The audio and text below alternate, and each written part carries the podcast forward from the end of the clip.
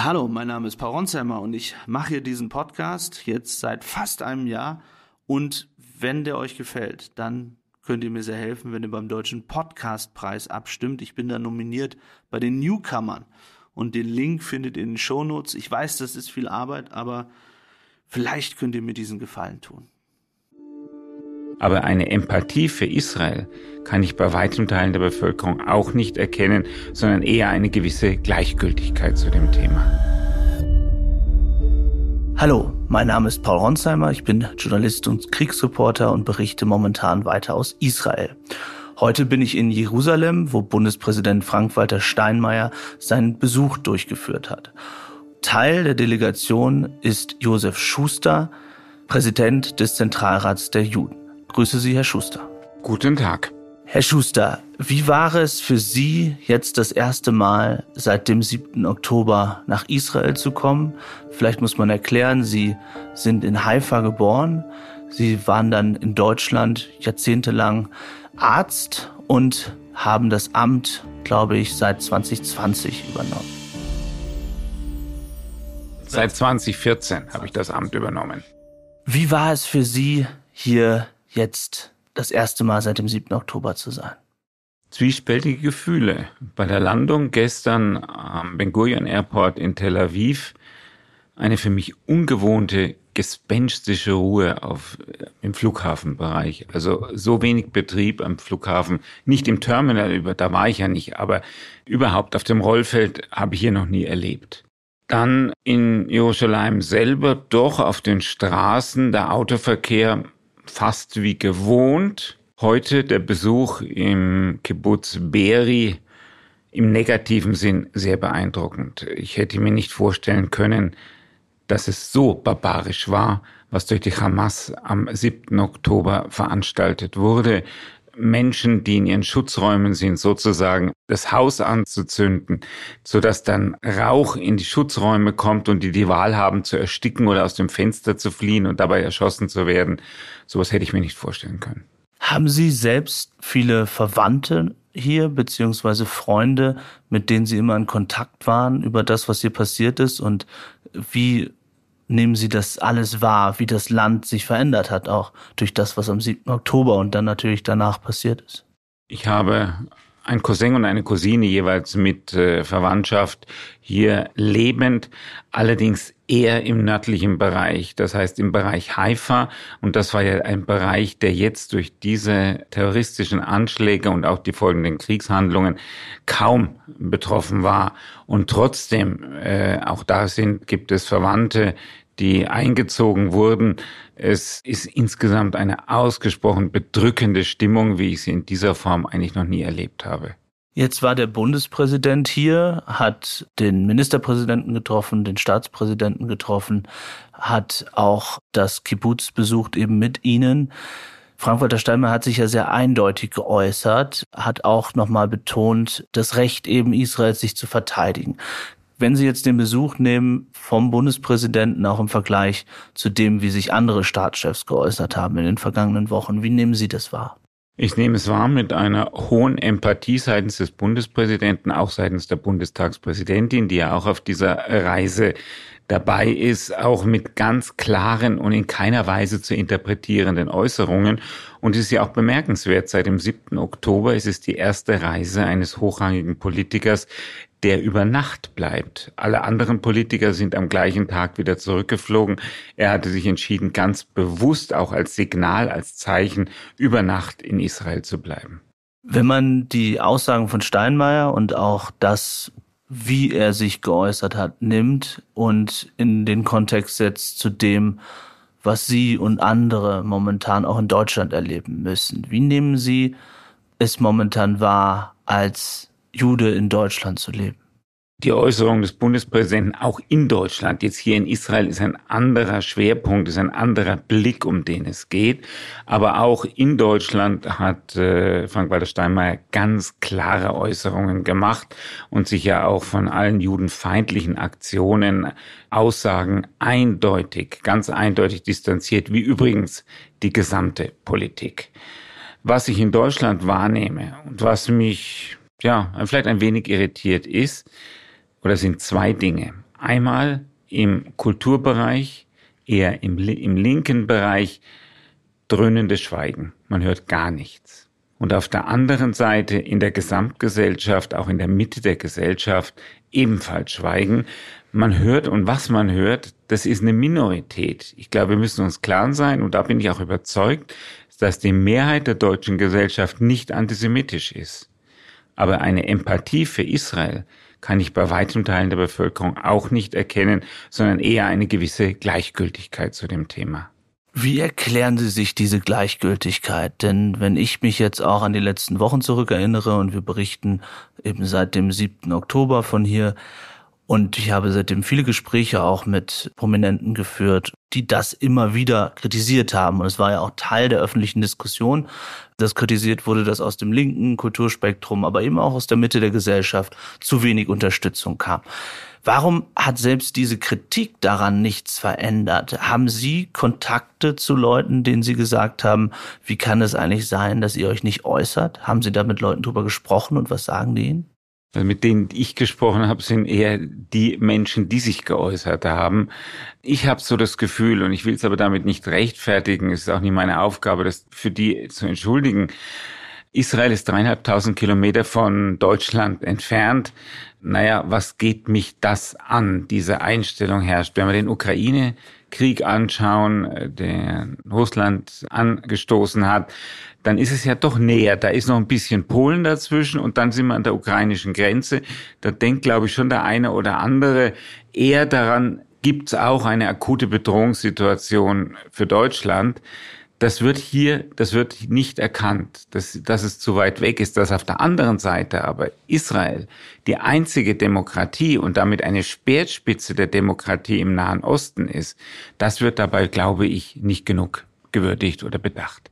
Aber diese Kritik an Künstlern oder einfach an Personen der, des öffentlichen Lebens, gerade aus dem linken Bereich, da ist ja nicht so, dass sie sich ausschließlich nur zur Ukraine geäußert hätten, sondern ich persönlich erinnere mich zum Beispiel an heftige Diskussionen um 2015, als es um Flüchtlinge ging, dass man sich sehr solidarisch gezeigt hat und immer wieder auch bei zum Beispiel Anschlägen von Rechtsradikalen, dass man sich klar geäußert hat und Entsetzen geäußert hat, aber eben auch Konsequenzen gefordert hat. Und das war und ist hier weiterhin nicht der Fall. Ist es in Wahrheit dann doch Antisemitismus, der davon, der Menschen davon abhält, sich zu äußern? Oder ist es die Sorge, dass ich weiß nicht, Fans oder wer auch immer sagen könnten, du bist auf der falschen Seite? Also ist das Thema zu. Ich will auch nicht falsch verstanden werden. Meine Äußerung mit dreieinhalbtausend Kilometer entfernt bezog sich auf die Gesamtgesellschaft, nicht speziell auf den Kulturbereich.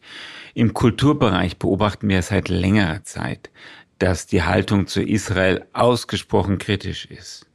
Dass auch nicht, man nicht verstanden will, oder es nicht kann oder ich weiß es nicht, dass sehr wohl Kritik an der Regierung Israels zu jedem Zeitpunkt und von jedem völlig akzeptabel ist.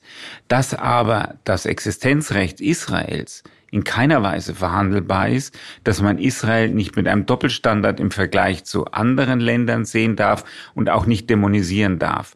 Und wenn ich sehe, dass eine Bewegung wie BDS die eindeutig antisemitisch ist unter dem Vorwand, äh, man will die Politik ändern, aber die Ausprägung ist antisemitisch, die findet leider im Kulturbereich doch relativ weite Zustimmung.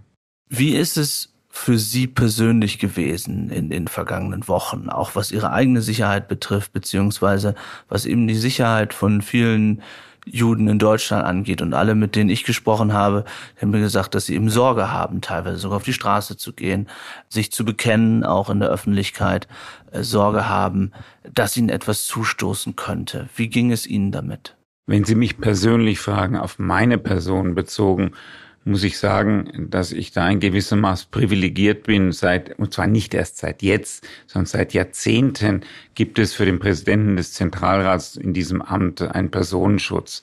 Insoweit bin ich nicht der Prototyp. Die was erschreckend war, war am 13. Oktober, an diesem sogenannten Tag des Zorns von der Hamas ausgerufen, dass Eltern Angst hatten, ihre Kinder in jüdische Schulen zu schicken. Die Schulen waren leer an diesem Tag. Dass das der Hamas gelingt, das ganz normale Schulleben so zu beeinträchtigen, ist für mich erschreckend. Und wenn wir pro-palästinensische Demonstrationen sehen, auf denen äh, Israel Kindermörder und andere antisemitische Thesen skandiert werden, und da muss ich auch sagen, dass am Anfang auch polizeilicherseits man nicht so richtig dazwischen gegangen ist, wie man hätte dazwischen gehen müssen. Wenn wir sehen im großstädtischen Bereich, in Berlin, in Nordrhein-Westfalen, dass Juden, wenn sie als solche erkennbar sind, sei es durch eine Kippa oder Davidstern, angegangen werden, körperlich angegangen werden, dann verursacht das ein Unsicherheitsgefühl. Die jüdischen Einrichtungen, Synagogen, Gemeindezentren sind polizeilich geschützt und dafür danke ich auch den Sicherheitsbehörden.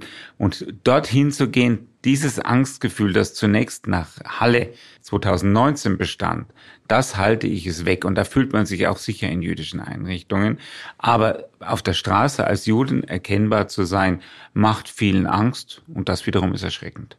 Sie sprechen Halle an. Eine große Debatte ist ja auch die Frage, von wo ist sozusagen die antisemitische Gefahr am größten? Also von rechts, von links, ähm, von Islamisten. Wie fällt da Ihre Analyse aus? Ich glaube, wenn wir die Statistik anschauen, ist es unverändert so, dass die größte Gefahr äh, von rechts, von der politisch rechten Seite von Rechtsradikalen ausgeht. Im Moment wird dieses verdrängt durch das, was wir akut jetzt seit sieben Wochen auf Straßen sehen, von arabisch-muslimischer, türkisch-muslimischer Seite. Aber das ist jetzt im Moment ein sehr unangenehmes und unschönes Phänomen. Das darf, sollte aber uns klar sein, dass wir das andere in keiner Weise vernachlässigen dürfen. Leute, mit denen ich darüber gesprochen habe und auch die Frage gestellt habe, wo die Sorge am größten ist, die sagen, ja, das mag in der Statistik so sein, aber die Angst um das eigene Leben und dass man möglicherweise getötet werden könnte, die habe man vor allem vor Islamisten. Können Sie das verstehen? Wenn Sie diese Frage jetzt in den letzten vier, fünf oder sechs Wochen gestellt haben, kann ich das voll nachvollziehen. Allerdings, wir hatten vorhin Halle angesprochen, der Attentäter von Halle war kein Islamist und war kein Muslim, sondern Deutscher.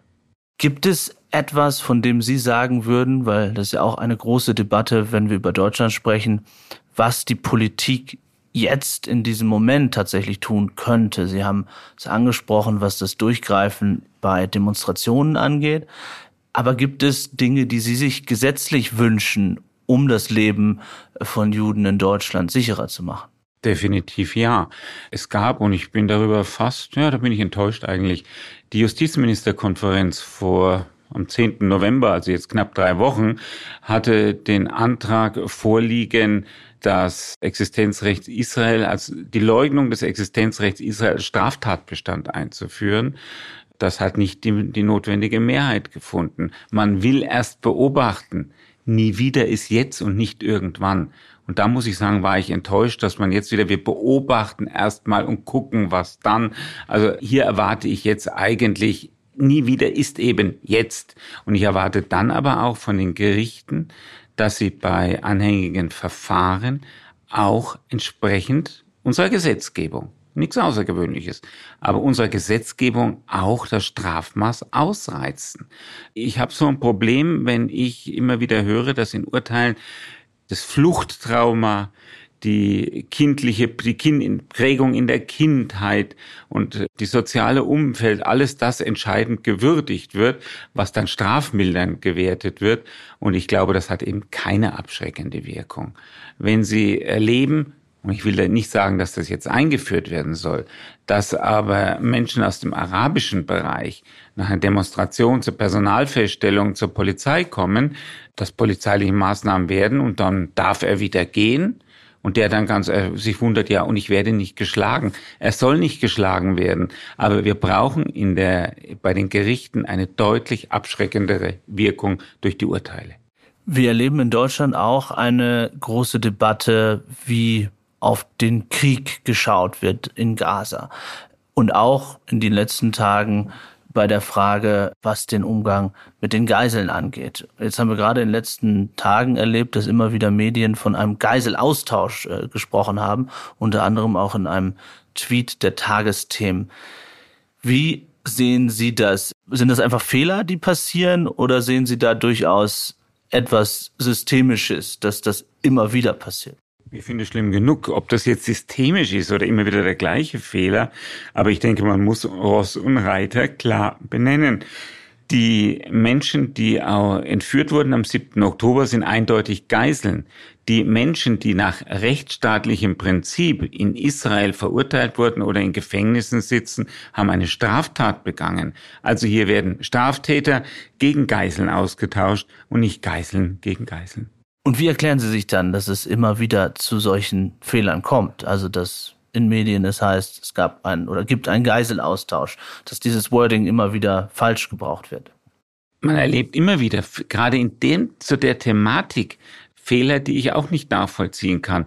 Ich selber hatte in der vergangenen Woche ein Interview beim bayerischen Fernsehen konkret, war ein Themenabend zum Nahostkonflikt und der Moderator beendete seine Moderation, dass er mir Frieden für mein Heimatland wünscht. Fakt ist, dass ich seit 67 Jahren in Würzburg wohne und den Stammbaum meiner Familie 450 Jahre im hessisch-fränkischen Grenzgebiet verorten kann. Also Juden werden automatisch für Israel verantwortlich gemacht und mit Israel gleichgesetzt. Und das ist ein Punkt, der eben auch völlig falsch ist. Und da war ich schon ein bisschen entsetzt, wenn es von einem Journalisten, einem eigentlich ausgewiesenen Journalistenkollegen von Ihnen kommt. Wenn wir jetzt auf den Krieg schauen, sehen wir, und wir haben am Anfang darüber gesprochen, dass es immer größere internationale Kritik gibt. Ich habe angesprochen, was der spanische Premier gesagt hat. Wir hören das aber von sehr, sehr vielen Regierungschefs äh, auf der ganzen Welt. Und gleichzeitig sehen wir ja auch die Zahl derjenigen, die ums Leben gekommen sind in Gaza. Israel hat jetzt die Zahlen bestätigt der palästinensischen Behörde mehr oder weniger von mehr als 10.000. Ich glaube, wir sprechen von bis zu 14.000 äh, Toten. Wenn Sie diese Zahlen sehen, was geht Ihnen oder was geht Ihnen da durch den Kopf? Als erstes geht mir durch den Kopf, dass wenn wir die Zahl 14.000 nehmen, es 14.000 Menschen zu viel sind, die ums Leben gekommen sind. Und ich habe von meiner Seite äh, bedauere das und habe Empathie auch für die Angehörigen, selbstverständlich. Nur, man darf Ursache und Wirkung nicht durcheinander bringen. Die Ursache ist letztendlich der Terrorangriff der Hamas gewesen und die Hamas, die dann die Menschen im Gazastreifen auch als menschliche Schutzschilde nimmt, die ihre Basis Waffenlagern unter Kliniken, unter Moscheen hat, die also ganz bewusst billigend in Kauf nimmt, dass die Zivilbevölkerung zu Schaden kommt und selbst auch versucht, eine Flucht der Zivilbevölkerung zum Beispiel vom Norden in den Süden zu verhindern. Es gibt Leute oder Kritiker, die sagen, dass der israelischen Armee am Ende eben der Soldat oder der israelische Soldat wichtiger ist als ein Zivilist in Gaza. Was würden Sie dem entgegnen? Ehrlicherweise, ich verstehe nicht ganz die Meinung. Ich glaube auch, äh, wenn ein israelischer Soldat in Gefahr ist, das heißt, weil ein Zivilist in Gaza. Die Frage ist, was ist der Zivilist hier ihn bedroht? Entschuldigung, das ist für mich dann Notwehr, wenn er reagiert. Aber wenn ich die linke Backe haue, muss ich deshalb die rechte nicht hinhalten. Es geht bei der Kritik vor allem um den Einsatz von bunkerbrechenden Bomben, also die Frage des Einsatzes, der aus der Luft kommt vor allem, der dafür sorgt, dass man einerseits Tunnelsysteme eben zerstört, aber damit in Kauf nimmt, dass es viele, viele zivile Opfer auch gibt. Daran orientiert sich mein Eindruck zumindest äh, diese Kritik. Zwei Dinge dazu. Zum einen ist nach meiner Ansicht die israelische Armee die einzige, die in einer kriegerischen Situation vor Angriffen noch Flugblätter abwirft und die Zivilbevölkerung warnt. Der andere Punkt ist, ich überlege mir immer, wenn in Deutschland es zu einem Terrorangriff von einem Nachbarland käme, in dem Ausmaß, wie wir hier es erlebt haben, nicht ein einzelner Terrorist, der, sondern in einem dem Ausmaße wie hier. Ich denke, jeder würde äh, von der Bundesregierung erwarten, dass sie die Maßnahmen ergreift, um einen neuerlich solchen Terrorangriff auf deutschem Staatsgebiet zu verhindern. Ich glaube, jeder von uns würde das erwarten. So erwartet es sicher auch die israelische Bevölkerung, die in Sicherheit und letztlich auch in Frieden leben will. Es ist aber auch so, dass die Hamas, und so interpretiere ich auch, offensichtlich großes Interesse da hat, all die Friedensbemühungen zu torpedieren. Allein der Versuch jetzt, der von Saudi-Arabien kam, zu einer Annäherung mit Israel zu kommen, war, kann ich mir vorstellen, ein guter Grund, mit dies in dieser Form zu torpedieren. Dennoch, wenn man auch mit israelischen Regierungsvertretern spricht, jetzt sozusagen unter drei, ohne dass man sie öffentlich zitiert, hört man viel die Sorge, dass sie sagen, wissen nicht, wie lange sie das durchhalten können, ob des öffentlichen Drucks, des internationalen Drucks, wo gesagt wird, und das haben wir selbst vom französischen Staatspräsidenten äh, gehört, der gesagt hat, äh, Israel müsse aufhören, äh, Babys und Kinder zu töten, was ja von einem französischen Staatspräsidenten eine ja, sehr scharfe Äußerung Richtung Israel ist. Also wie wird das weitergehen in den nächsten Wochen aus Ihrer Sicht mit dem Geiseldeal momentan, also mit der Freilassung von, von, von Geiseln und auf der anderen Seite ja der Ankündigung, dass man die Hamas weiter bekämpfen wird und dass man irgendwann diese Feuerpause dann beenden wird? Ich habe Verständnis, dass Israel die Hamas bekämpfen und auch als Organisation beseitigen will. Wie es nun militärstrategisch machbar ist, ich bin kein Militärexperte, muss ich ganz ehrlich sagen, aber wenn er nun sagt, Kinder und Babys, wieso kommen Kinder und Babys in den Bereich, der dann auch angegriffen wird. Denn Israel greift die Gegenden eben an, wo die Hamas ihren Stellungen hat, ihre Stützpunkte hat, ihre Waffenlager hat. Und wenn man da in diesem Bereich Kinder und Babys dann auch äh, auf, aufhalten lässt, dann nimmt man es billigend in Kauf. Und das finde ich nicht unbedingt gut. Wenn wir noch einmal zurück auf Deutschland kommen und auf die deutsche Unterstützung, Kanzler Olaf Scholz hat sich ja sehr, sehr klar auch positioniert, genauso wie der Bundespräsident, und hat dort klar gesagt, dass Israel jedes Recht habe, sich zu verteidigen. Was wünschen Sie sich von der Bundesregierung? Sie haben einen Punkt schon angesprochen, vorhin, was die Innenministerkonferenz angeht. Aber was wünschen Sie sich von der Bundesregierung um das Leben für Juden in Deutschland sicherer zu machen. Und wir müssen ja davon ausgehen, dass eventuell diese Proteste, die wir da auf den Straßen erlebt haben, nochmal zunehmen werden. Ich wünsche mir einfach, dass äh, es ist völlig legitim, und da will ich auch nicht falsch verstanden werden, wenn jemand für die palästinensische Zivilbevölkerung auf die Straße geht und demonstriert, das ist Meinungsfreiheit und unser Demonstrationsrecht. Und es soll auch nicht beschnitten werden. Nur in dem Moment, wenn es dort zu antisemitischen Äußerungen kommt, das heißt Existenzrecht Israels wird in Frage gestellt, from the river to the sea ist nichts anderes als das Existenzrecht Israels in Frage zu stellen, dann erwarte ich, dass da eben auch eingeschritten wird. Das ist, glaube ich, der wesentliche Punkt. Und ich hoffe natürlich auch, dass die Unterstützung der Bundesrepublik in der Form der Bundesregierung, wie wir sie jetzt erleben, auch Bestand hat. Ich weiß, dass die Bundesregierung da auch nicht den einfachsten Stand hat, aber ich glaube, man hat in Berlin verstanden, wie die Situation sich darstellt, gerade auch für die Bundesrepublik. Jetzt hat man nach dem 7. Oktober zumindest von manchen gehört, dass sie darüber nachdenken, Europa, auch Deutschland zu verlassen weil das Risiko für Juden zu groß geworden sei. Erleben Sie das in diesen Wochen, dass tatsächlich immer mehr Menschen auch Deutschland verlassen wollen? In Deutschland sind es Einzelfälle. In Frankreich sind es nicht keine Einzelfälle. Nun muss man auch sagen, dass Frankreich durch einen relativ hohen Bevölkerungsanteil aus den Maghreb-Staaten eine ganz andere Situation hat. In Deutschland erleben wir es kaum. Und wenn Sie mich jetzt, kann ich Ihnen aber mal eine Gegenfrage vielleicht stellen. Geben Sie mir bitte einen Tipp, welches Land ich jemandem raten sollte, der emigrieren wollte als Jude. Israel. Ist Israel heute sicher? Das, was wir vor sieben Wochen erlebt haben, hat doch sehr erschüttert. Israel war der sichere Hafen. Juden haben ja das Recht, nach Israel jederzeit einzuwandern. Vor sieben Wochen durch das offensichtliche ja, Versagen oder nicht erkennen, also der israelischen Armee und des Geheimdienstes vor einem solchen Terrorangriff, hat das Vertrauen in Israel auch bei Juden ganz erheblich erschüttert.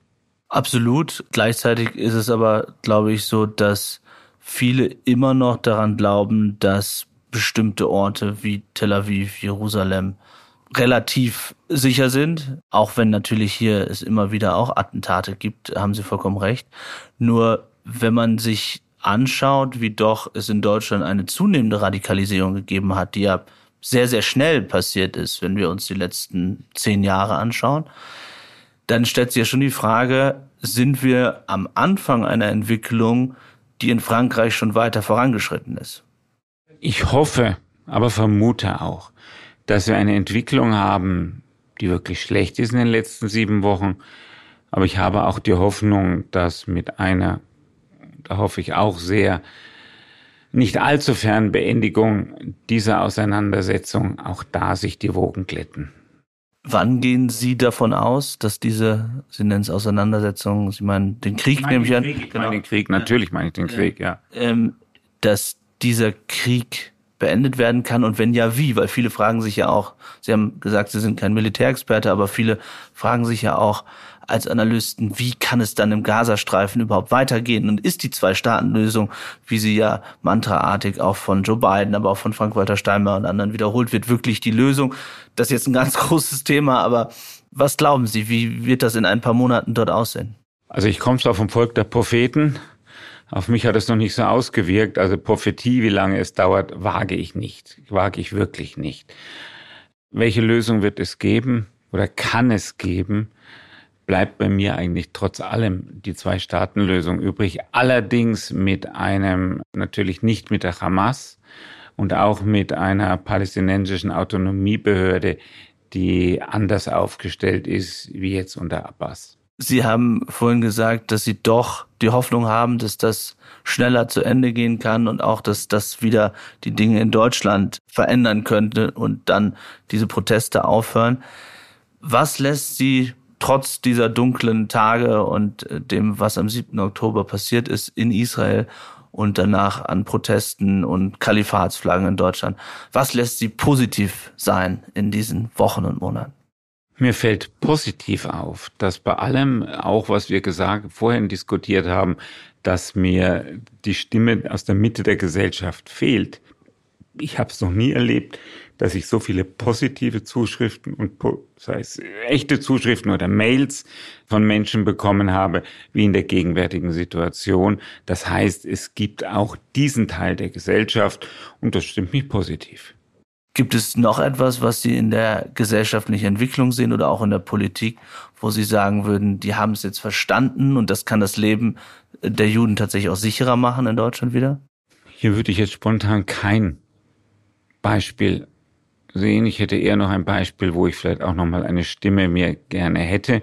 Und zwar sind das die Kinderschutzorganisationen und die Frauenorganisationen, von denen wir ja leider auch sehr wenig nur gehört haben sehr wichtiges Thema, gerade die Frauenorganisationen vor dem Hintergrund der sexual, sexualisierten Gewalt, äh, der Vergewaltigung, die es ganz offensichtlich gegeben hat. Wie erklären sich das, dass es da keine Aussagen gab? Und wie ist da, also haben Sie da eine Erklärung? Haben Sie mal mit denen gesprochen? Nein, ich hatte keine Kontakte mit ihnen äh, und ich kann mir es eigentlich nicht erklären. Gleichgültigkeit, mangelndes Interesse, ich weiß es nicht. Herr Schuster, herzlichen Dank dafür, dass Sie sich die Zeit genommen haben und Sie reisen jetzt zurück nach Deutschland mit der Bundestagspräsidentin. Wir wünschen Ihnen alles Gute und vor allem auch, dass das ist vielleicht etwas, was man zum Abschluss sagen könnte. Die Frage, die ich mir gestellt habe, jetzt aus der Perspektive aus Israel, Deutschland betrachtend, warum waren eigentlich so wenige Menschen bei den Pro-Israel-Demos und so viele bei den anderen Demos? Was ist da? Und gibt es bald wieder eine Demonstration, wo Sie sagen würden, oder wo, wo, wo Sie hier sagen würden, wo die Menschen hinkommen sollen? Ist irgendetwas geplant in der nächsten Zeit?